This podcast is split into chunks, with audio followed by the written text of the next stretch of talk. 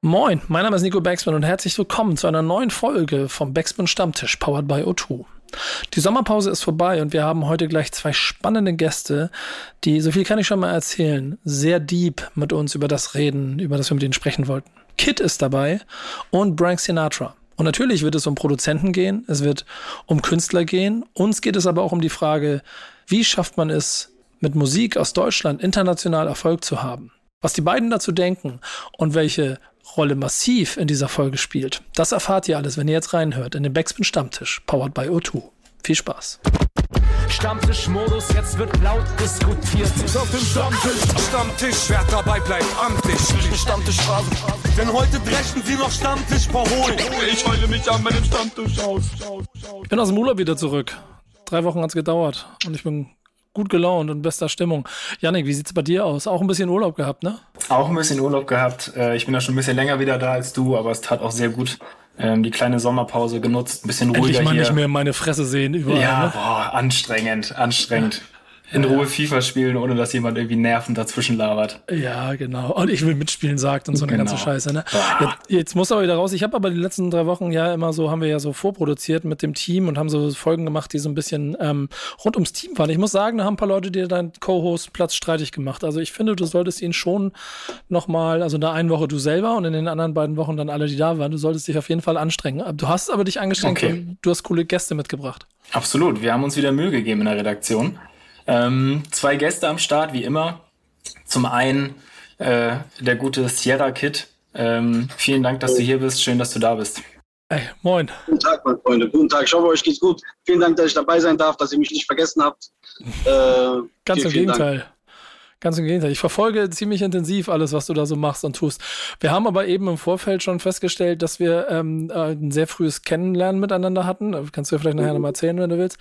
Ähm, dass wir aber gar nicht so viel äh, wirklich dann vor Kamera oder vor Mikrofon miteinander gearbeitet haben. Ich möchte an dieser Stelle offiziell schon mal hinterlegen. Yannick, ich würde gerne mal ein ausführliches äh, Sierra Kid Interview irgendwann mal machen. Falls du das, falls du Kontakt zu ihm hast und das irgendwann mal in die Wege leiten könntest. Würde Ich mich versuch. freuen. Ich Versuch, versuch's. versuch das mal zu, zu klären. Jetzt, jetzt mal, kommt er ja nicht mehr raus aus der Nummer leider. ja, vielleicht gibt es mal einen guten Moment, an dem man das mal machen kann. Ich bin ja nicht so der, der, der größte Freund von Promophasen, was das angeht, aber ein guter Moment, eine gute Situation. So, Kid, wenn du mal Bock hast, lass es mich wissen. Ansonsten freue ich mich aber, dass du hier 100%. heute dabei bist. Immer gerne, immer gerne. Backspin-Familie. Äh, seit, wie gesagt, wir kennen uns schon sehr, sehr lange, seit 2013. Und deswegen, ich bin immer sehr, sehr gerne dabei, wenn ich helfen kann. Das freut mich zu hören. Der zweite Gast ist ebenso eine große Ehre. Ich bin gespannt. Absolut. Wir haben als zweiten Gast heute, ich nehme an, direkt äh, aus dem Studio aus Wien, äh, Brank Sinatra dabei. Moin. Moin, moin. Danke für die Einladung. Wie geht's dir? Ach, viel zu tun, viel um die Ohren. Wie wir Ja? alle. Ja, ja. Was, woran arbeitest du gerade? Was machst du gerade? Was sind so die intensiven Sachen, über die du nicht reden darfst? Keine Ahnung, ich, es ist zu viel, wirklich. Es ist einfach zu viel. Ohne Scheiß. Es ist einfach Echt? viel zu fucking viel, ja. Und trotzdem Aber Zeit spannend. für uns gefunden. Ja, immer. Muss sein, Alter. Ja, das freut mich. Aber wenn du, wenn du das so sagst, das heißt ja, erstmal Auftragslage ist nicht die schlechteste. Das heißt, dir geht's, die, die Pandemie und der ganze Wahnsinn, du bist da offensichtlich ganz gut durchgekommen oder wie sind so die letzten äh, Jahre an dir vorbeigegangen? Ja, klar. Ich meine, ich war nie jetzt der Producer, der ähm, nur vom Live-Spielen lebt, sozusagen. Das war, das, das war mein Vorteil, mein Glück. Und in der Zeit habe ich schon die Zeit auch genutzt, dass wir das Label und alles Publishing, das alles abgesteppt haben und jetzt halt, ja, fällt natürlich super viel Arbeit an, ja, mit dem Ganzen. Also mit Leuten, die man signed und halt hinter den Kulissen gibt's halt tausend Scheiße, die man irgendwie regulieren muss. Aber ja, und in dem ganzen Wahnsinn versucht man auch kreativ zu bleiben so und selbst Mucke zu machen. Manchmal schwierig, aber ja, es funktioniert. Da wäre es mal ganz interessant zu wissen, ob du das zu bestimmten Stoßzeiten schaffst, ob du mittlerweile auch so ein 9-to-5er oder so geworden bist, der dann von äh, in der Studiozeit, die vorgesehen ist, im Alltagswahnsinn, dass man dann da auch noch kreativ sein muss. Ja, muss, muss. Also früher war ich so echt komplett in der Nacht, so alles Nacht, Nacht, Nacht, aber irgendwann gehst du A kaputt und B, ja, du kannst dich den halben Tag verpennen und so, weißt du. Es gibt wichtige Sachen, die in der Früh erledigt gehören, die zum Mittag erledigt gehören, so. Deswegen, na, bei mir ist eher schon so ziemlich äh, 8 bis 22 Uhr, würde ich sagen so. Also so, keine Ahnung, 10, 12 Stunden immer, jeden Tag. Ja. Ja, Aber wir haben alle im Zweifel einen schönen Job in einem schönen Medium, wo wir auch kreativ Auf sein jeden können. Fall. Ich kenne auch die andere Seite, so mit Lagerjobs, äh, 850 Euro im Monat, Scheiße fressen, ab dem 10. nichts zum Fressen haben. Also, all gut, ich beschwere mich nicht. Ja, genau. Ähm, Kit, wie geht's dir eigentlich? Das, man muss die Aufnahmesituation noch mal kurz erläutern. Ich gucke in den Himmel durch ein Panoramaglasdach in einem Auto, weil du für so einen Terminen äh, uns dazwischen geschoben bekommen hast, um hier dabei zu sein. Ja, das klingt jetzt, als wäre ich hier voll der Businessman oder was weiß ich. Ne? Ja, Aber ich wollte das Bild so ein bisschen basteln. Das ist, ich finde, das klingt, das ist sehr gut so. so ja das, äh, vielschichtig unterwegs mittlerweile. Ja, ich- gut, also von, von, von Gesundheit her geht's mir ganz okay. Also ich, ich, ich bessere mich ganz langsam.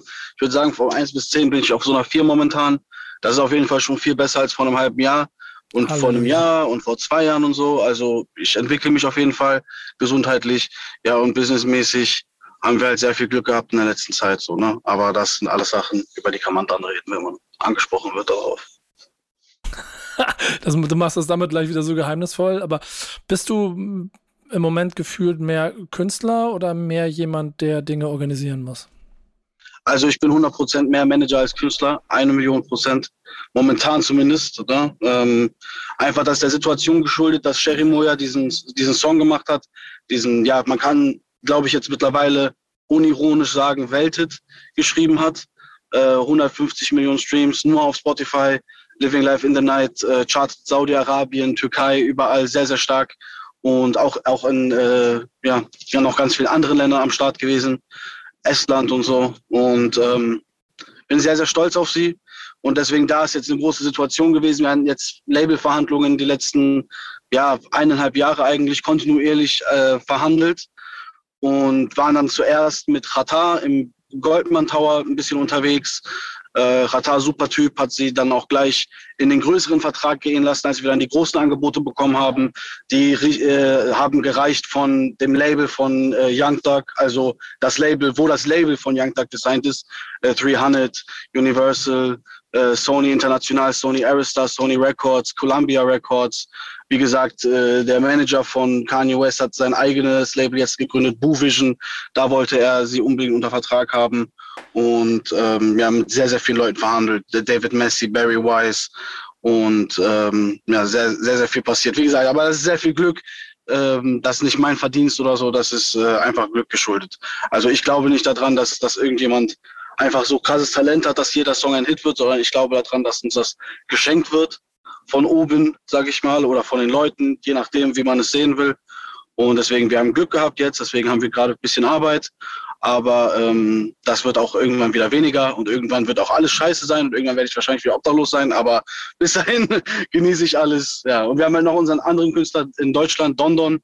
Dann äh, Jan Rodes mit seinem Management, mit seinen Künstlern gerade sehr erfolgreich. Und da ähm, mache ich ja auch immer mal ein bisschen äh, Hilfe für, wenn da irgendwas ansteht. Der macht zum Beispiel gerade Tilo und Edosire. Ja. Mhm. D- Eigentlich ist der ganze Wahnsinn ja dann auch mit positiver Energie konnektiert, ne? Also ihr beide, ihr beide klingt so ein bisschen angestrengt aus dem, was ihr da macht. Und ich, das wissen wir alle, wenn man 24-7 an Sachen arbeitet oder wenn es viel zu tun ist, dann ist es auch anstrengend. Trotzdem schafft ihr es auch immer, ähm, euch positiv dabei zu halten und das Gefühl zu bekommen, dass es irgendwie, irgendwie alles geil ist, was man gerade macht. Mm, Ja, safe. Ich meine, man muss auch da dankbar sein, glaube ich, weißt du so. Also das Ding ist, wenn man Ja. halt die, die, die Kehrseite kennt, so.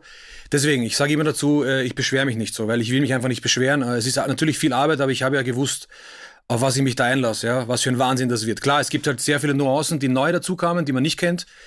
Aber im Ende des Tages, wie gesagt, alles besser als äh, irgendwelche äh, Chefs zu haben, die man hasst, äh, einfach unglücklich zu sein jeden Tag. Und deswegen, ja, ich danke äh, ja, allen Mächten da draußen äh, und allen Kräften, ja, die, die einen sozusagen aus, äh, ja, aus dem Ärger halten und, und auch halt über Wasser halten, dass alles funktioniert und alles cool. Die Miete bezahlt bleibt, Kühlschrank voll ist, alle happy sind und man Opportunities schaffen kann für junge Leute.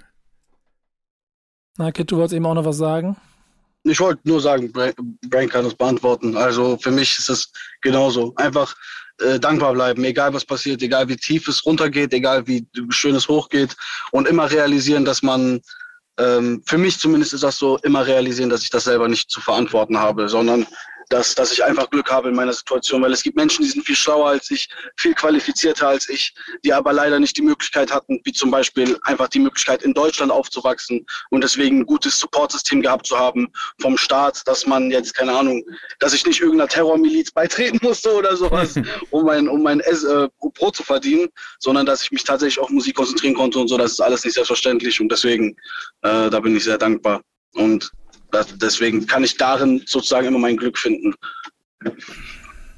Ja, definitiv. Und äh, ich, ich mag ja auch, dass die, die Arbeit, also die, dieser ganze Kosmos, in dem wir unterwegs sind, uns ja auch so viele Möglichkeiten bietet. So, man ist ja selten äh, eigentlich beschränkt in dem, was man macht. Äh, Gerade auch die, das klingt jetzt, ne, ihr wisst ja, was ich meine. Also die Internationalität ist eine andere mittlerweile. Du hast ganz andere Möglichkeiten, dich zu connecten. Ich finde, dadurch entstehen überall so krasse Dinge. Das merke ich an meiner Arbeit immer, wo sie mich hinbringt, in welchen mhm. Zipfel von der Welt.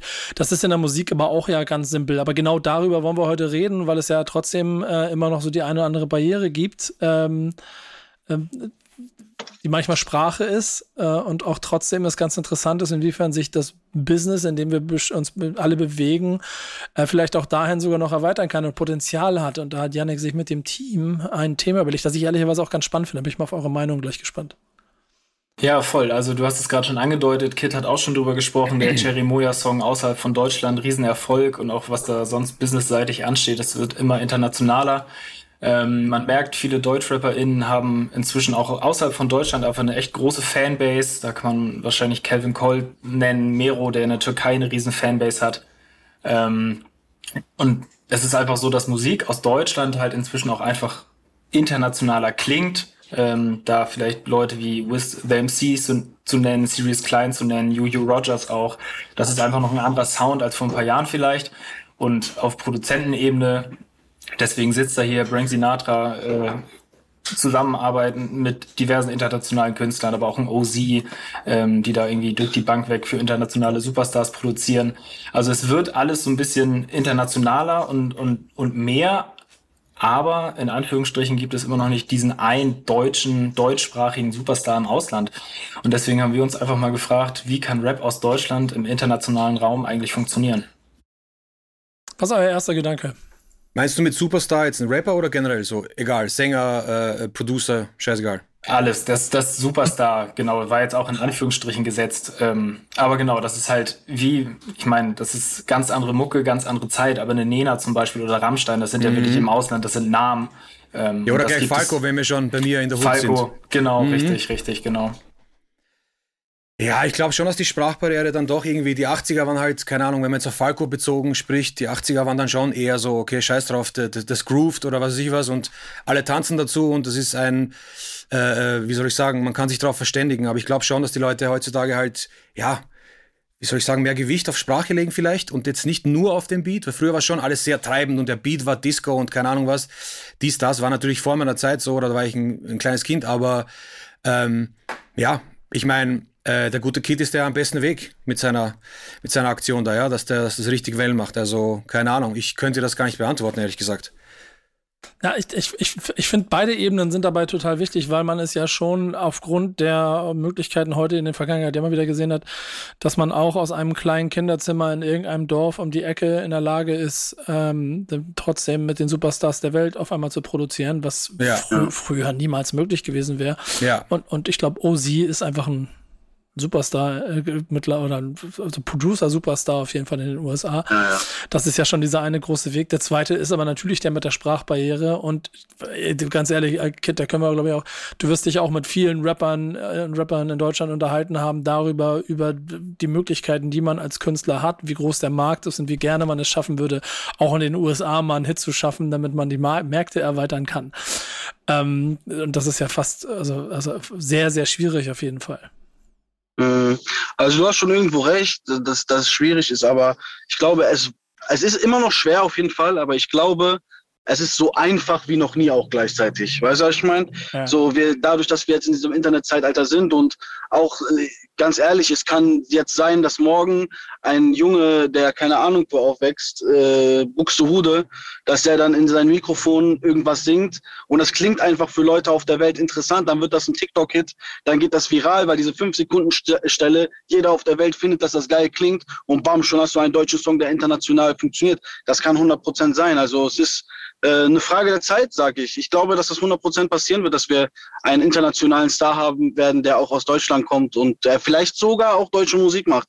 Ich denke, dass es einfach nur eine Frage der Zeit ist. Es gibt äh, mittlerweile so viel Künstler aus anderen Ländern, die trotzdem super krass erfolgreich sind. Es gab in Russland gab's Pharao eine Zeit lang, der wirklich übergeschwappt ist, dann auch nach Deutschland und äh, komplett Europa übernommen hat eine Zeit lang.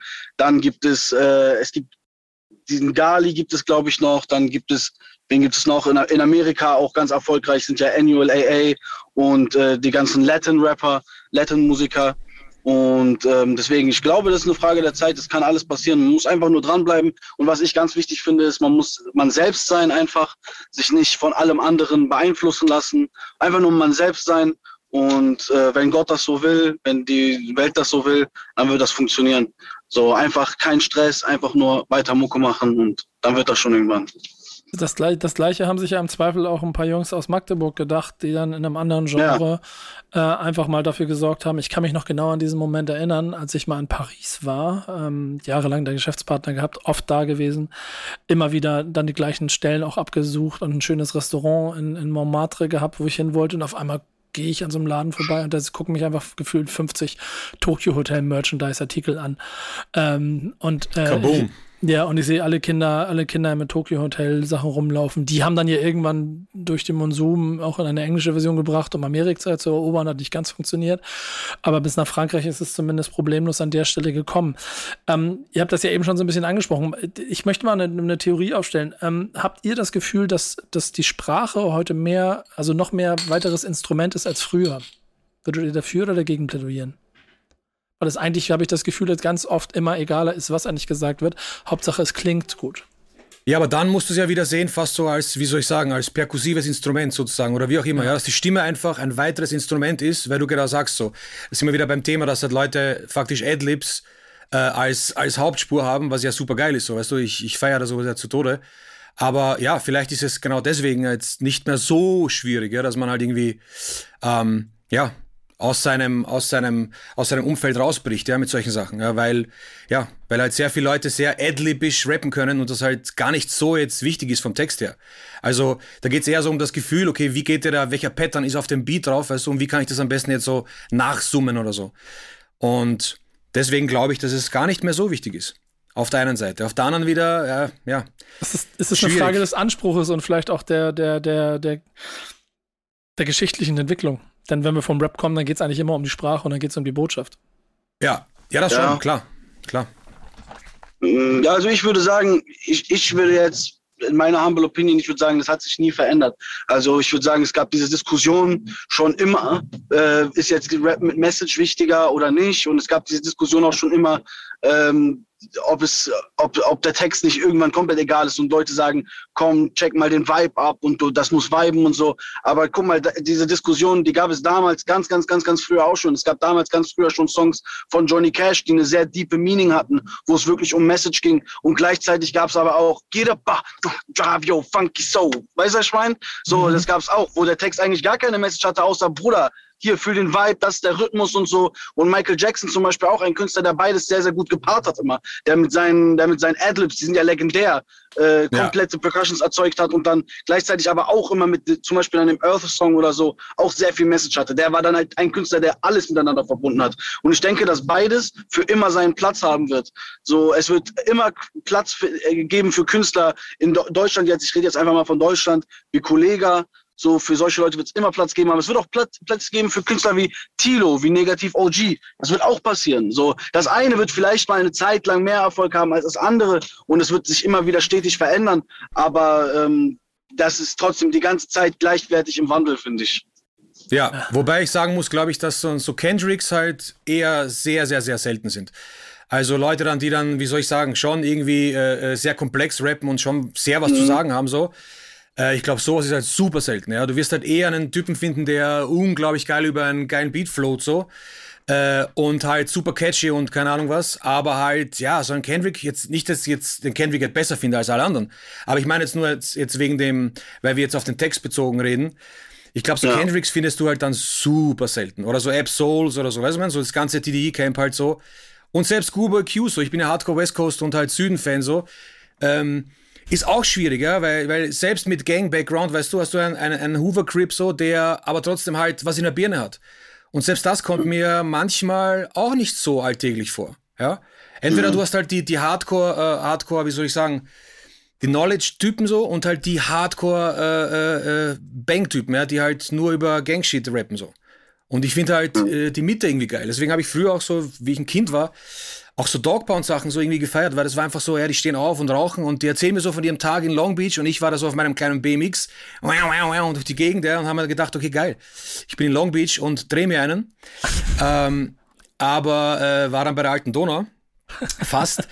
Ähm, man sagt ja auch aber, Long, Beach von Wien. Sagt man Long Beach Donau, genau. Nee, aber halt, ja, irgendwie die Mischung finde ich halt geil. Und die ist schon manchmal, die ist eher rar gesät, finde ich, so die Mischung. Ich finde es ganz interessant, dass wir in den letzten Jahren ja immer wieder so Leute haben, die schon ähm, in allen Pop-Genres es schaffen, so ein bisschen Grenzen zu überschreiten. Und eigentlich hat man das in der Musikgeschichte auch immer wieder. Ich war, ich war in, in New York auf einer, auf einer Reise zu dem Musical Hamilton und war mit Torben von Diffus unter anderem unterwegs, der den einen Abend nicht mit uns gemeinsam bleiben wollte, sondern gesagt hat, nee, ich gehe zum Scorpions-Konzert Konzert im Madison Square Garden. Die machen es halt allerdings auf Englisch und da ist dann die Sprache natürlich auch der einfachere Schlüssel, um irgendwo die, die, die Märkte zu erweitern. Dieses romantische Gefühl davon, dass, dass die Welt da draußen die deutsche Sprache und die Botschaft, die da drin steckt, aber vielleicht als so schön und romantisch oder, oder, oder gefühlvoll annimmt, die, die finde ich gut, aber ich, ich kann es mir immer ehrlicherweise so schwer vorstellen. Ich weiß nicht, wie es euch dabei so geht in der Gänze, dass du damit wirklich in der Lage bist, so die, die ganze Welt zu um, um, umarmen irgendwann. So, dann, brauchst du schon nochmal wieder 99 Luftballons wahrscheinlich. Schöne Grüße. Aber guck mal, ich, ich glaube, wir haben im Zweifel auch im Zweifel dieses Thema damit auch dann schon so ein kleines bisschen zugemacht. Ähm, Janik, die Frage an dich bleibt dabei eigentlich so, äh, siehst du das? Hast du Bock darauf, dass äh, es Deutschrapper gibt, die äh, quasi Frankreich äh, in Paris äh, Hallen füllen? So, und nicht nur da, wo die quasi auch die, die Herkunft, das ist ja das, was man im Moment hat, dass so ein bisschen, wo Wurzeln sind, dass da dann es auch funktioniert, trotz Sprache, weil es dann eine klare Identität gibt, sondern identitätsunabhängig, dass man äh, Länder und Städte erobert, die nicht deutschsprachig sind? Voll, ich würde das gut finden. Vor allen Dingen würde ich das auch gut finden, wenn wenn es, also es soll jetzt überhaupt nicht despektierlich klingen, aber wenn es denn auch wirklich ein, ein äh, Deutschrap, eine Deutschrapperin ist und nicht so ein Hybrid Calvin Colt, ich bin irgendwie schon irgendwie Muttersprach Englisch und Deutsch gemischt, so, so, so wenn es wirklich ein, ein Ur-Deutschrapper ist, muss man sozusagen, äh, doch, das würde ich absolut, absolut feiern. Total. Ähm, den einfacheren Weg haben da definitiv Producer eigentlich in den letzten Jahren gehabt, um internationale Erfolge zu feiern. Das haben wir ja vorhin schon so ein bisschen angesprochen. Es ist aber trotzdem dir, äh, ein richtiges, äh, das Thema, das du mitgebracht hast, worüber du mal gerne rechnen, reden möchtest. Also was, was, was, ich, ich glaube, ich weiß es, aber sag's mal den Leuten, was liegt dir auf dem Herzen? Ja, nee, also ich dachte nur, wenn ich schon mal da bin, kann man das ja mal irgendwie auch anschneiden und zwar halt einfach, ja, die, die, die generelle Wertschätzung äh, des Producer-Daseins, weißt du, also wie, wie Rapper beziehungsweise halt ähm, die Medien halt, halt Producer sehen. Das ist für mich halt immer super spannend, weil ich bin halt viel zu sehr in der Bubble, seitdem ich denken kann. So, ich denke faktisch in Beats. Äh, und deswegen ist für mich halt super schwierig, das zu beurteilen. So, ich meine, ich meine, dass es natürlich besser geworden ist. Äh, auch durch unsere, unser, unser humble äh, zu dem Ganzen so, durch die ganzen Instrumentalplatten, die wir released haben und unsere ganze äh, 10, 15 Leute und natürlich auch Leute wie der Ozi, ganz klar jetzt auf dem Rap-Film. Aber ähm, im Endeffekt wissen immer noch die wenigsten Fans, glaube ich, die jetzt irgendwas pumpen, wer den Beat gemacht hat so. Und äh, ist halt so die Sache, ja. Ich meine, man kann es eh nicht ändern so, aber ich finde es dann trotzdem schade, weil ich weiß halt so oft, ich war so oft in Sessions, wo ich gemerkt habe, okay, der Beat macht halt alles, ja. Der gibt die Stimmung vor, den Groove und, und keine Ahnung was, einfach den Pattern, alles. Und die Producer sind dann trotzdem oft so, so eine Footnote, wie man sagt, so, ja. Und ja, und das ist halt, finde ich, ein spannendes Thema, wie das andere Leute sehen. Ja, Cat, jetzt bin ich gespannt. Also ich sehe das so, guck mal, ich bin aber auch aus einer anderen Generation, muss ich dazu sagen. Ne? Ich bin aus dieser neuen Generation. Ich habe so ein bisschen diese Vor-Streaming-Ära nur ganz, ganz, ganz bisschen miterlebt. Mein erstes Album äh, war noch nicht auf Streaming erhältlich, aber dann danach ist das ganz, ganz, ganz schnell gekommen. Und deswegen möchte ich einmal ganz kurz nur um meine Sachen, die ich jetzt sagen werde, zu rechtfertigen, im Voraus schon. Ne? Ich komme aus einer ganz anderen Generation. Ich persönlich sehe das so. Es gibt ganz viele Produzenten, genauso wie es Rapper gibt, die einfach nicht das Zeug dazu haben, im Vordergrund zu stehen. Und es gibt, Künst, äh, es gibt äh, Produzenten, die stellen sich in den Vordergrund. Und das ist halt das Ding, was du machen musst. Ich erinnere mich noch an eine Sache, die äh, Raff mir mal beigebracht hat. Und zwar hat der mir mal gesagt, Respekt muss man sich einfordern, der wird einem nicht geschenkt. So und so ist das halt auch als Produzent. Da musst du standhaft bleiben und musst kämpfen, so wie wir Rapper auch kämpfen um unsere Anerkennung. Du musst kämpfen, musst durchziehen, musst hol den guten Anwalt, hol dir äh, gutes äh, Support-System an, an Team, was du haben kannst. Und dann geh los und fordere deine Credits ein und mach das hier. Du musst das posten, du musst hier diese, diese machen, diese machen, diese machen. Wir sind äh, alle gleichwertig, weil das ist am Ende des Tages, es gibt keinen, der mehr wert ist als irgendwer anders in einer Kollaboration ist auch egal, ob jemand ein Haus baut und da gibt es einen Typen, der legt die Fliesen und einen Typen, der hat das äh, Fundament gegossen oder sowas. Das sind alles gleichwertige Menschen. So, und das, so ist das auch in einer Kollaboration in der Musik. Der, der Rapper ist nicht mehr wert als der Beatproduzent, der Beatproduzent ist nicht mehr wert als der Rapper. Und deswegen müssen halt, es muss auf einer Augenhöhe gearbeitet werden. Und manchmal muss man sich leider in dieser Augenhöhe kämpfen, wenn man sich in einer Situation wiederfindet, in der man nicht auf Augenhöhe behandelt wird. So, das ist halt leider so. Und deswegen glaube ich, dass bei vielen Produzenten halt dieses Problem ist. Plus die Schranke, ähm, ein Beat zu bauen, glaube ich, ist viel geringer als die Schranke, einen Song aufzunehmen. Ähm, weil du bei deinem, bei deinem Song, du bist ja im Vordergrund, du hast die Stimme da, du hast direkt etwas, womit du persönlich jemanden assoziierst. Eine Stimme gehört einem Menschen. Du, eine Stimme, die du hörst, die ordnest du für immer den Rest deines Lebens diesem einen Menschen zu. Ihr kennt das auch, wenn ihr irgendjemand anders hört und sagt, oh, guck mal, der klingt wie mein Homie, der und der. Ihr ordnet, ihr habt direkt diese persönliche Verbindung bei dieser Stimme, obwohl die Stimme diesen Menschen ja gar nicht gehört, mäßig. Und das ist, äh, Genauso ist das bei zum Beispiel Beats jetzt. Bei Beats ist das Problem, dass du bei, dass du bei Beats keine persönliche Komponente hast. Weißt du, was ich meine? So, es gibt sehr, sehr wenig Kommt Leute. Drauf an. Kommt drauf an. Ja, es gibt, deswegen, das, da bin ich ja gerade dabei. Es gibt sehr, sehr wenig Leute, die schaffen, eine persönliche Komponente in ihren Beat einzubauen, dass du sagst, okay, diesen Beat höre ich und das ist direkt ein OZ-Beat oder, boah, diesen Beat höre ich, der klingt wie Wonder, das sind die Wonder Girl Hi-Hats oder das ist die Young Chop Snare oder das ist, ne, die Spins 808 oder sowas. Das sind halt Sachen, die sind sehr selten. Und das sind dann auch wirklich Stars und auch in der Producing-Szene sind das dann auch Stars und die werden auch gefeiert wie Stars. Natürlich das, äh, die auf die gleiche Stufe wie einen Künstler zu stellen, weiß ich nicht, ob das passieren wird in der nächsten Zeit. Ich weiß, dass es Rapper, äh, dass es Produzenten gibt, die sich das erkämpft haben selber, wie jetzt zum Beispiel ein Ozzy und wie auch zum Beispiel ein Metro Boomin oder so, die äh, gefeierte Namen sind, ein Scott Storch und so, der sehr viel über sich selber gesprochen hat, der sich selber sehr krass im Vordergrund gedrückt hat die letzten Jahre, Jahrzehnte mit seiner Dokumentation Kommunikation zum Beispiel auch so, dass man ein Gesicht hinter den Beats hat. Und bei ganz vielen Leuten hat man kein Gesicht hinter den Beats. So, das ist halt leider einfach so. Ja. Nee, bin ich, bin ich, ganz, bin ich ganz bei dir. Es ging auch gar nicht um, um mich, klarerweise. Es ging nur, ich, ich bekomme es halt so mit bei so vielen jungen Homies, die mhm. einfach, weißt du so, klar, ähm, man muss sich zeigen so, das ist ganz klar. Man muss einfach, äh, wie soll ich sagen, ein, also jede Marke braucht ja irgendwie so eine Corporate Identity so, ja. Und genau. deswegen, jeder Producer bräuchte ja auch eigentlich ein Gesicht so. Ja. Aber ich meine jetzt, jetzt rein vom, vom, vom Handwerklichen, weißt du, jetzt rein vom Handwerklichen, was ein Producer oft leistet, und das sehe ich halt ja. live bei 18, 19, 20-Jährigen so. Ähm, klar, ich sag den, den, den, Homies auch immer so, ey, hol der Anwalt, dies, das, ja, mach, mach, äh, frag mich, ey, Prank, was soll ich denn Beat verkaufen? Ey, was, wie, wie viel Prozent, das, dies, es ist halt immer sehr, sehr schwierig, dass ich mir so, ähm, runterzubrechen, ja, so, weil jeder ist halt verschieden und, und, und das Wichtigste, glaube ich, für einen Producer ist auch, dass er seinen Wert kennenlernt. Das hat auch bei mir ja. auch lange gedauert, so.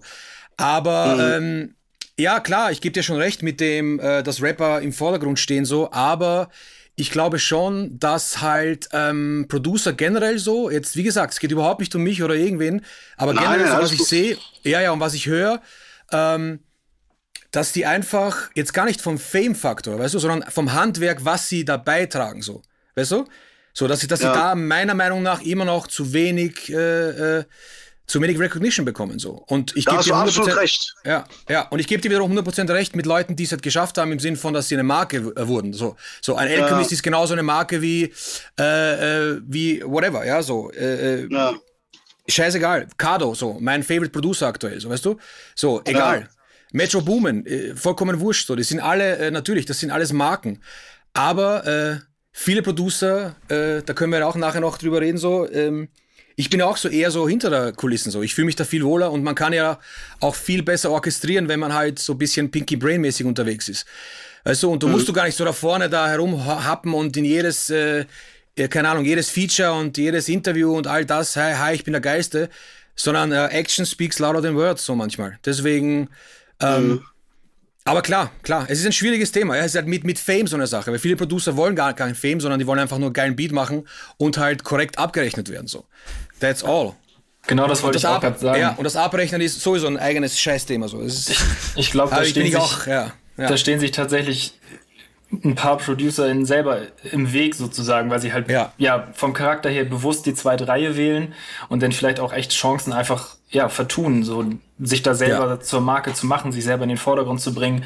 Und ich glaube, wenn man als als Künstlerin wirklich auf der Bühne steht, dann hat man das ja schon, trägt man das ja in sich, dann will man da stehen, dann will man vor Leuten stehen, dann will man gesehen und gehört werden. Und genau das, was du sagst, ich glaube, viele ProducerInnen haben das in sich, dass sie genau das nicht wollen oder brauchen und halt bewusst in die zweite Reihe treten und dadurch viel Potenzial verschenken. Wobei ich auch sagen, auch finde, dass insgesamt die Wertschätzung schon in den letzten Jahren deutlich besser geworden ist. ja, hundertprozentig. die Ähm, war ja nicht existent. Genau, vor, vor richtig, Jahren genau. Und, und ja.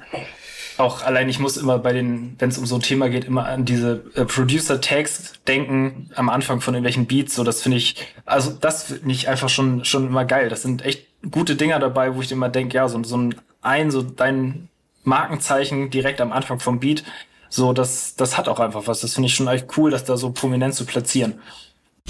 Hundertprozentig, hundertprozentig. Also ich kann alles unterschreiben, was ihr gerade gesagt habt und ich sehe auch genau die Problematik da drin. Aber ich ertappe mich halt auch jeden Tag dabei, wie ich äh, äh, DA got that dope vor mich hin murmel.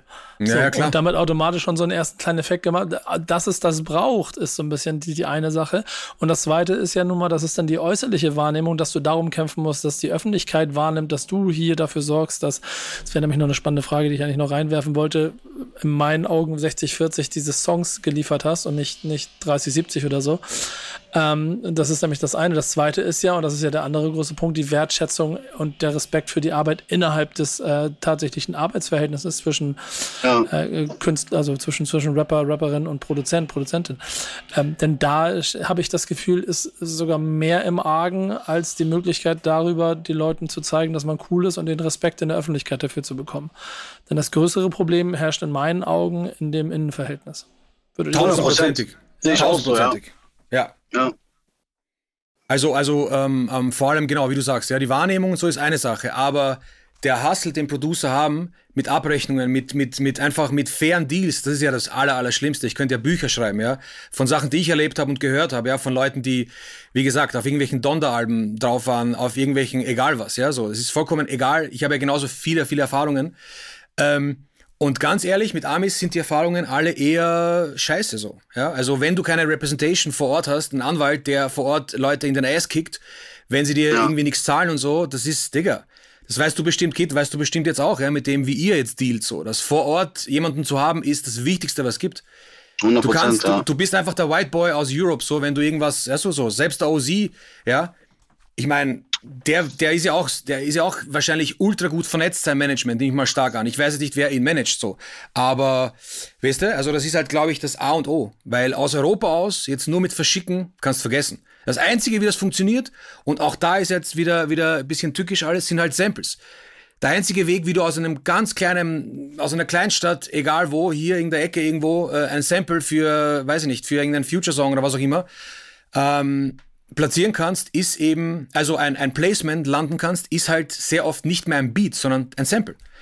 Und das Ja. sehen wir ja auch aktuell, dass sehr viele Leute halt nur mehr Samples machen so. Und ja, und ich bin ja da selber dabei. Ich bin ja selber in so Pools und so. Ich mache ja selber Samples. Äh, wir machen ja sehr viel hinter den Kulissen auch. Aber ich sage nur, dass die Leute oft gar nicht wissen, was das für ein unfassbarer Hustle ist für Dinge, die für dich selbstverständlich sind. Ähm, die einzutreten, beziehungsweise halt, dass du halt wirklich, dass du halt dich kümmern musst um jeden Scheiß, ja. Es ist nix selbstverständlich. Du lieferst irgendwas ab, denkst dir, okay, äh, zu der Deadline bekomme ich meine Kohle. Nada. Du musst Leute ermahnen, 17 Mal, dann notfalls einen Anwaltsbrief schicken, wenn es ganz schlimm ist und dann überweist vielleicht mal jemand. Es ist, es ist ein Haifischbecken auf jeden Fall und Goldfische sind da auf jeden Fall ja. Futter. Schöne Metapher. Ich, ich finde einen Punkt noch ganz interessant, Kit, den du vorhin gesagt hast, dass es im Zweifel der Einstiegshöhe geringer ist, ähm, Beat zu bauen, als, als, als ähm, die Einzigartigkeit einer Stimme. So hast du es ja, glaube ich, formuliert. Ähm, mit, mit ins Boot werfen zu können, so formuliere ich es mal. Ähm, ich, wir haben gerade, ich habe heute noch Backspin Love and Hate, unseren, unseren Hip-Hop Realkeeper Podcast eben so mit, mit aufgenommen und da haben die Jungs genau als andersrum argumentiert, dass es einfacher ist zu rappen als zu produzieren. Ähm, Was? Ähm, äh, weil jeder kann rappen.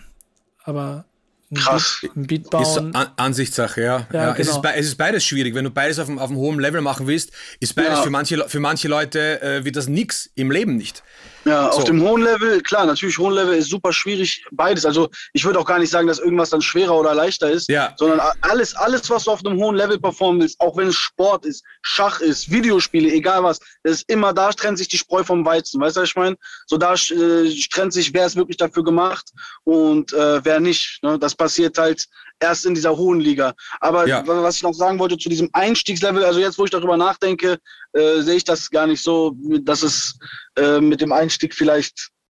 Ich denke, der Einstieg ist gleich bei beiden Sachen. Du kannst genauso gut Splice runterladen, ein Drum, du kannst einen Key raussuchen, die machst du E Miner, äh, 90 BPM, und dann guckst, okay, ich, hier habe ich ein Sample, das hat eh meine 90 BPM, knall ich rein. Okay, hier habe ich ein Drum-Sample, bam, knall ich rein. Jetzt mache ich dann EQ drauf, bam, hast du Beat gebaut. Weißt du, was ich meine? Ja, aber dann, dann, dann, klingst du aber halt wie jeder, wie, wie 6000 Producer genau. vor und nach dir. Genau. Weißt du, so. Das wäre so, als ob genau. du rappen würdest wie äh, Tisch, Fisch, Haus, Maus, wie vor 20 Jahren. Genau, genau, genau, genau so ist das. Weißt du, was ich meine? Und deswegen glaube ich, diese, dass dieses Einstiegslevel, doch, das ist wahrscheinlich genau das Gleiche.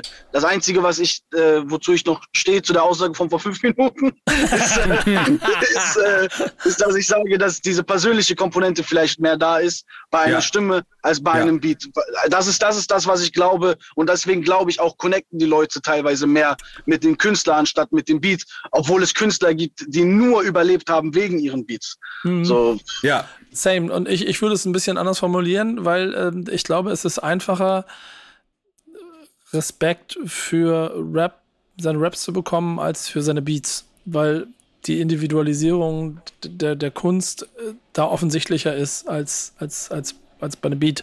Da ist teilweise das, was es den Unterschied macht, das, was die Leute fasziniert, was sie vielleicht auch zeitlos macht, das kriegt man auf den ersten Blick vielleicht gar nicht so mit, wie eine Stimme oder wie eine äußere Wahrnehmung oder wie, wie schnell gerappt oder was auch immer. Ähm, eine gute Live-Performance. Und das ist das Undankbare, was das Produzentenfeld im Prinzip hat dass es, dass es, glaube ich, schwieriger ist, die, tatsächlich die Qualität darin zu erkennen. So, das ist so, das ist das Gefühl. Nichtsdestotrotz, und das ist das Thema, was Kit mitgebracht hat, haben wir auch äh, auf allen Ebenen immer Kämpfe um Respekt. Du wolltest äh, jemandem quasi seinen Respekt hier äh, geben, von dem du findest, er kriegt ihn zu wenig. Eine Sekunde, guck mal, das, das Thema ist mir eingefallen, fünf Minuten bevor wir diese Dings gestartet haben. Und zwar ich möchte darüber reden, dass Massiv nicht genug Respekt bekommt in der Rap-Szene. Folgendermaßen, und das meine ich ernst, das meine ich wirklich ernst. Ich habe seinen neuen Song gehört, Arab Wave, und da redet er auch über sein Business mit diesen Shisha, äh, mit diesen Shishas, die er baut, mit, Mo mit den Moosbrüdern. Dann äh, sein Babas Döner Franchise, was sehr, sehr gut läuft, was auch ba Baba Döner ist, kann ich nur empfehlen. Und ähm, jetzt kommt, äh, bald kommt Ghetto Cola noch von ihm. Also der ist voll in dieser Business Wave. Der ist, der ist ich, ich kann schon sagen, guck mal, wir geben Qatar zum Beispiel sehr viel Respekt dafür, dass der so ein Hustler ist und dass er so viele Sachen macht und so. Aber ich finde, wir geben massiv zu wenig Props dafür. Massiv hat so eine komische Stellung in, in der Rap-Szene, habe ich das Gefühl, wo jeder kennt ihn, sehr wenig Leute reden aber über ihn, so im täglichen, sag ich mal, in der täglichen Relevanz. Er ist nicht wirklich relevant in Playlisten, nicht wirklich relevant im Streaming-Bereich, aber der, der Mann ist eigentlich und jetzt, vielleicht werdet ihr lachen, aber ich meine das komplett ernst. Für mich ist massiv sowas wie deutsche Master P.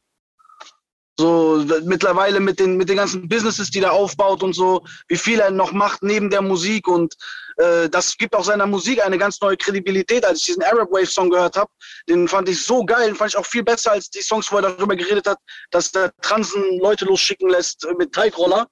Sondern ich finde, dass das, was er jetzt macht, viel besser, wo er darüber redet, über seine Businesses, die er aufmacht und sowas. Und äh, das ist geil. Das ist für mich, für mich als Hörer, ich schaue mir das an und denke mir so, geil, Alter, das will ich auch mal irgendwann. Ich will auch mal irgendwann mein eigenes Franchise haben und so einen Scheiß. Deswegen, da finde ich, wir zollen ihm viel zu wenig Respekt. Ich, ich mag den Master P-Vergleich. Ich, ich habe jetzt, also ich, ich finde ihn wirklich gar nicht so unpassend. Ich habe sofort darüber nachgedacht, wer denn der deutsche Snoop wäre, den er dann im, im, im, im zweiten Frühling seiner Karriere hätte sein müssen. Äh, oder, oder ob da jemand war, ob es da jemanden gegeben hat, aber eigentlich nicht.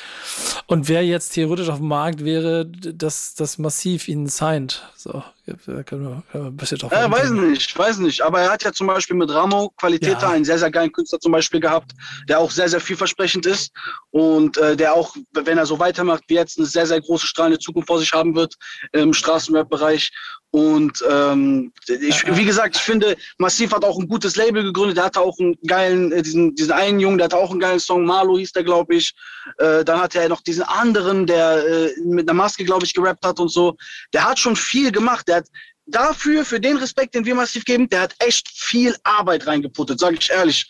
Sehr viel Arbeit gemacht. Da hat er noch diese äh, prominente Rolle als Latif gehabt, was für mich sogar in der Serie Vier Blocks die geilste Rolle war. Ich fand, Latif war eine der geilsten Rollen, obwohl er so wenig Screentime hatte. Ich war auch sehr, sehr traurig, als dann äh, ja, gut, ich will jetzt nicht spoilern. Aber, ne? nicht spoilern, wer diese Serie noch nicht gesehen hat. Ne? genau, nicht spoilern. Ich, ich spoiler nicht. Aber so, wie gesagt, ich finde, wir geben ihm viel zu wenig Respekt. Wir kriegen viel zu wenig seine Blumen, obwohl er hier ist. Und was ich auch sagen muss, ist, äh, Wasim, äh, Massif hatte ganz am Anfang seiner Karriere vielleicht dieses Problem mit Alpa und so und äh, den paar Ghetto-Jungs aus Berlin. Keine Ahnung, da war ich noch nicht so wirklich am Start. Aber seit ich am Start bin, ich habe diesen Mann nicht in einer Kontroverse erlebt. Der ist sehr gerade gewesen. Jeder redet nur gut über ihn. Das, was so selten ist. Ja, das wollte ich gerade sagen. Ja. Ja, je, jeder redet gut über ihn, jeder hat nur gute Geschichten, jeder sagt, boah, er ist der beste Mensch der Welt. Leute, genau. die den gedisst haben, wie PA Sports. PA Sports sagt ein neuer Song, Bruder, er ist so ein guter Mensch, ich bereue alles, was ich gegen den gesagt habe und so. Und das kann ich auch nur bestätigen. Ich habe massiv einmal getroffen, leider nur einmal in meinem Leben, aber er war so ein höflicher Mann und ich sag ehrlich, das habe ich in diesem Business nicht nochmal erlebt. Deswegen, ich finde, er kriegt viel zu wenig Blumen, wirklich viel zu wenig Blumen. Ich, ich mag das Plädoyer.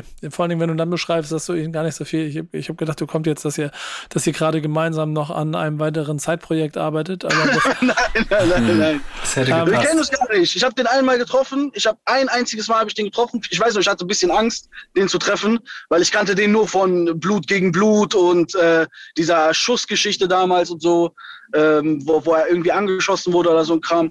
Und da habe ich mit, äh, ich weiß noch, da war, war ich bei Raff gesigned und ich habe zu Raff gesagt, boah, was Steve ist da auch im Studio, Bruder, ich weiß nicht, das, ich bin irgendwie ein bisschen nervös. Dann guckt er mich an, lacht und sagt, Bruder, du wirst nicht mehr nervös wenn du den siehst, glaub mir. So, ne? Wenn du den siehst, dann, dann ist das vergangen sehe ich, den, seh ich den massiv, der guckt mich an und sagt, Bruder, ich habe hier Energy Drinks für uns mitgebracht, eine ganze Palette. Lass uns das Studio auseinandernehmen heute. Wie geht es dir? Ich habe gesehen, du bist sehr erfolgreich, mashallah. So, weißt du, der redet so lieb oder ist so korrekt einfach. Und ich habe halt, wie gesagt, diesen Song Arab Wave gehört und in diesem, in dieser neuen Single geht es halt, wie gesagt, ganz viel um seine neuen Sachen, die er alle macht, seine Businesses, die er alle macht. Und ähm, er, er redet auch sehr erwachsen, aus einem sehr geilen Standpunkt und äh, ich feiere ihn einfach. Ich feiere ihn. Ich finde, wir sollten ihm mehr Respekt zollen. Es gehört mindestens, finde ich, auf eine Stufe mit einem Qatar, auf eine Stufe, ähm, ja, auf, auf alles, was irgendwie was businessmäßig nach Deutschland nach vorne gebracht hat, da gehört er auf jeden Fall auch hin. Also sehr, sehr krasser Typ. Das, äh, also, Brank, wenn, wenn du was noch hinzufügen musst, machst du gerne. Ne? Ansonsten gebe ich nämlich nochmal zwei, drei Sätze dazu rein. Ich, ich finde ziemlich viel von dem, was du sagst, ähm, also ganz spannend ist von dir zu hören. Sehe das auch alles wirklich so.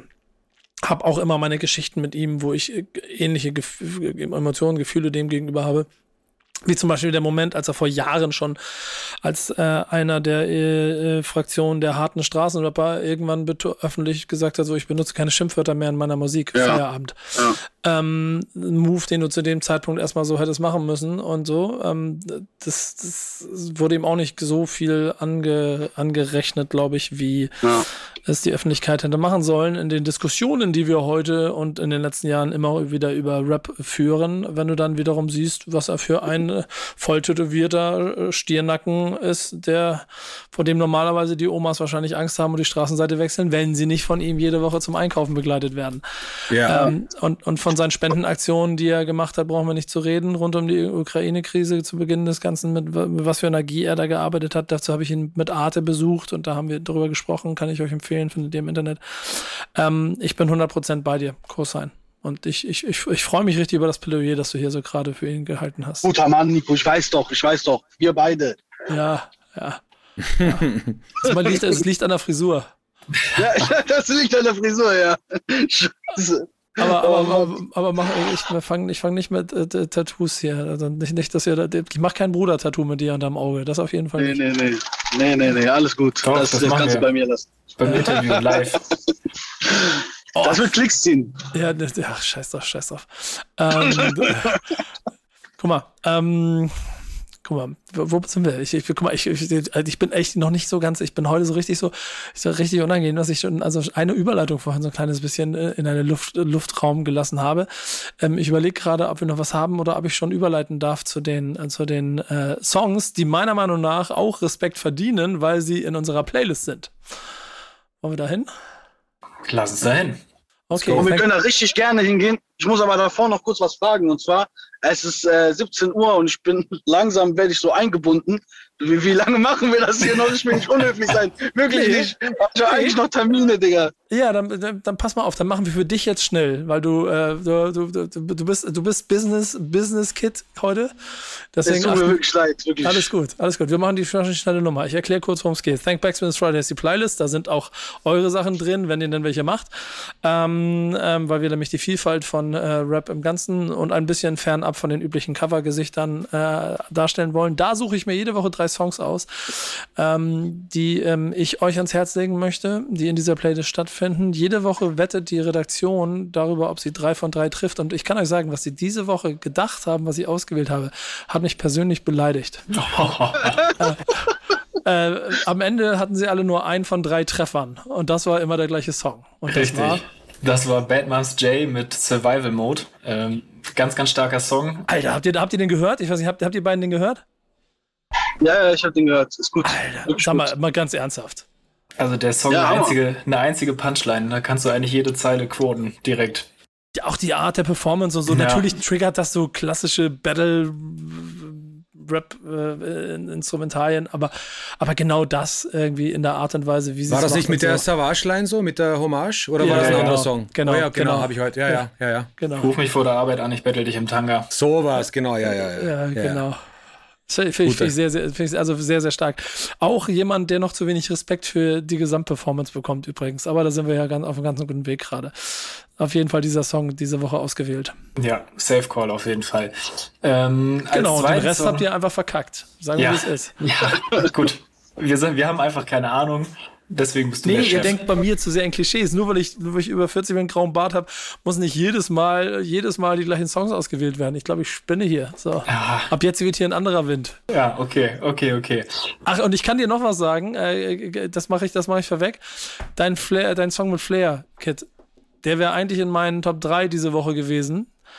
Ich, ich nehme nur nicht, ich nehme nur nicht, wenn Gäste da sind, dann nehme ich die nicht. Aber ich muss sagen, Alter, in beide Richtungen. Ich finde wirklich die Nummer stark ich finde euch beide zusammen sehr krass, auch mit den, mit den Aussagen. So, da steckt so viel, also so, so viel Tiefe drin. Also finde ich, find ich sehr, sehr interessant, die Nummer.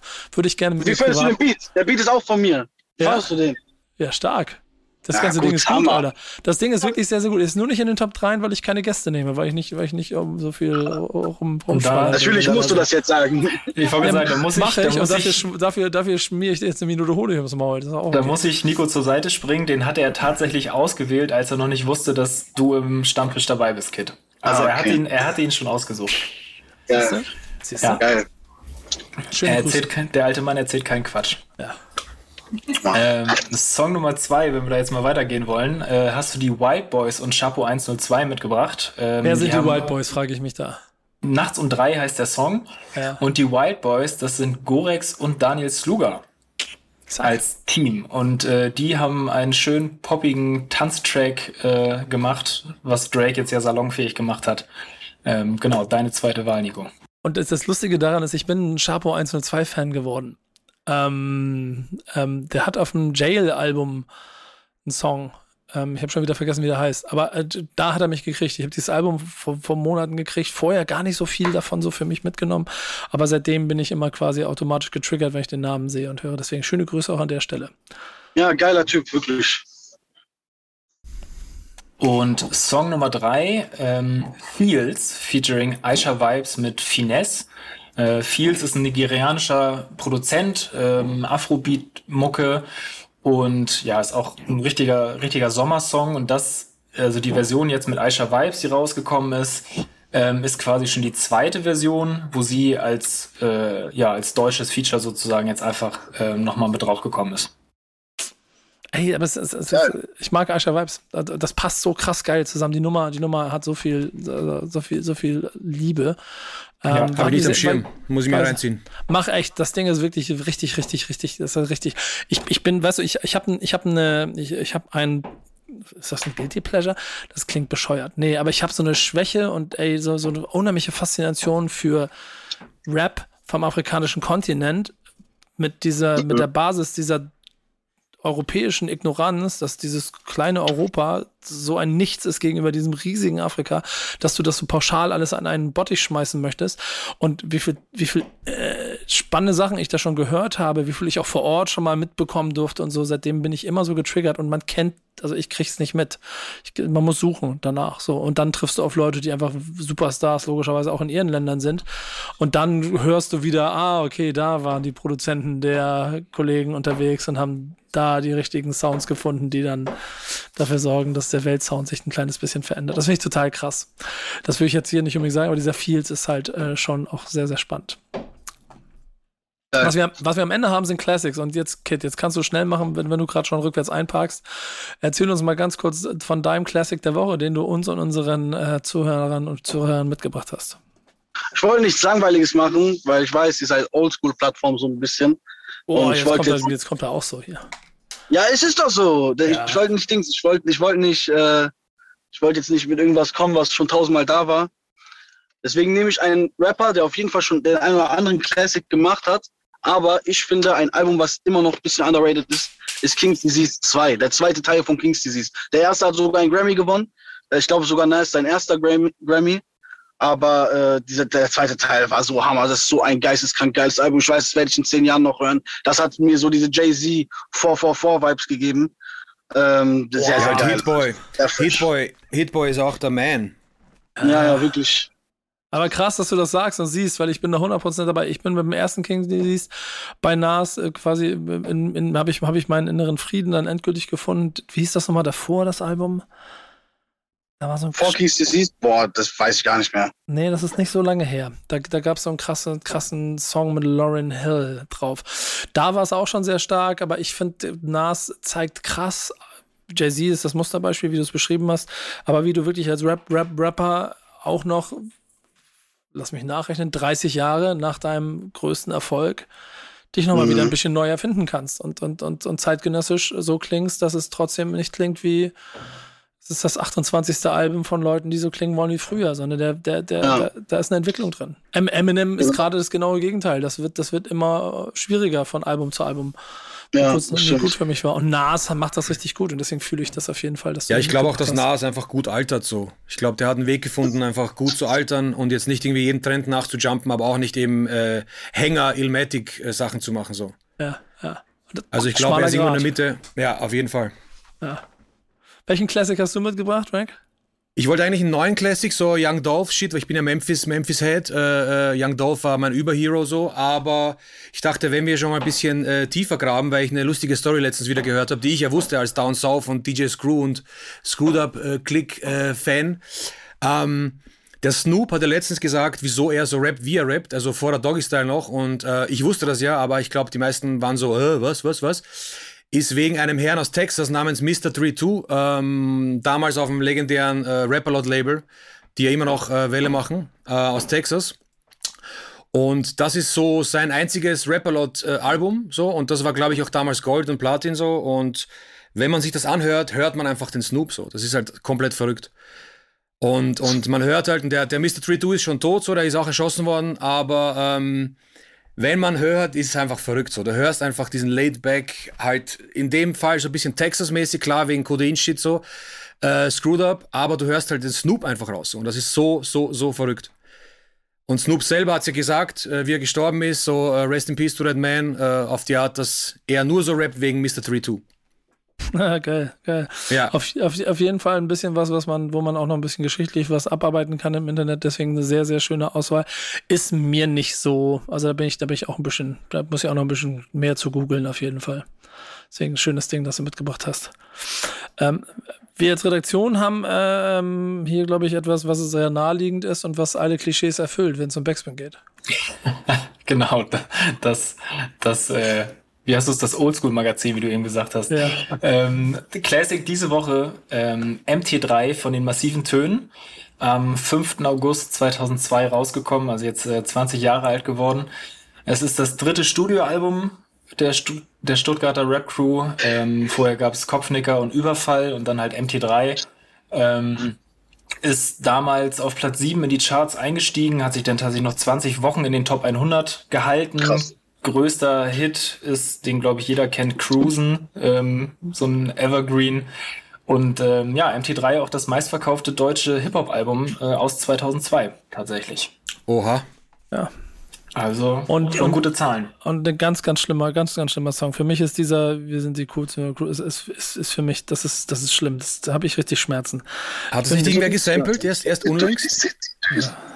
Oder? Hat doch irgendwer gesampelt, oder? Kann das sein? Ja, das kann sein, das war ich gar nicht. Echt, vor, genau. vor ein paar Wochen habe ich das erst gesehen. Irgendwer hat das irgendwie neu aufgelegt oder so. Kann sein. Also Was? ich muss ja, ich muss ja gestehen, damals, ich war dann natürlich noch ein paar Tage jünger, aber als ich den Song irgendwie zum ersten Mal gehört habe, ich fand den geil. Ich fand den gut. Also ähm, Ja, ja, ja, natürlich er andere, andere Herangehensweise an- als du, Nico, aber äh, für mich Cruisen absoluter Hit. Ich habe ihn gerne gehört. Ich bin die Alben davor. Ja, da bin ich dann raus. Oder ich war fünf, als der Song rauskam. Ich habe das nicht gekannt, weil ich nur Master P gepumpt habe wie ein Wahnsinniger. Ja. den deutschen oder den deutschen Master Nee, P den, oder den, den, echten den, Master P? den, den, New Orleans. Den New Orleans P. Ja, Ja. alles klar. Okay, der eine pumpt Master P, der andere sagt eine Lobeshymne auf den deutschen Master P ähm, und beide waren äh, ein echter Gewinn für den Backspin Stammtisch. Danke, dass ihr da wart, Alter. Äh, Tausend Dank euch für die Einleitung. Auch immer wieder gerne. Ähm, wir sind verabredet, äh, Kit, ne? Du sagst Bescheid wann. und, Ist eingeladen, hier an die Nordseite zu kommen. Okay, alles klar, sehr gut. Dann, dann sag Bescheid. Äh, ich schicke dir nachher noch meine Nummer. Ähm, und dann äh, machen wir äh, die nächsten schönen Sachen. Ne? Brank, du sagst Bescheid, wenn was anliegt und dann treffen wir uns spätestens in dieser Runde oder sonst an irgendeiner anderen Stelle in unserem Backspin Kosmos wieder. Yes, yes, so machen wir das. Danke, dass ihr da wart. Das war Backspin Stammtisch. Bis nächste Woche. Bis zur nächsten Folge. Ciao, macht's gut. Bis dann, peace out, ciao, ciao. Ciao, ciao, Grüße. Stammtischmodus, jetzt wird laut diskutiert. Auf dem Stammtisch, Stammtisch, wer dabei bleibt, amtlich. Stammtischphase, denn heute brechen sie noch Stammtisch verholen. Ich heule mich an meinem Stammtisch aus. Backspin. Backspin. Backspin. Backspin.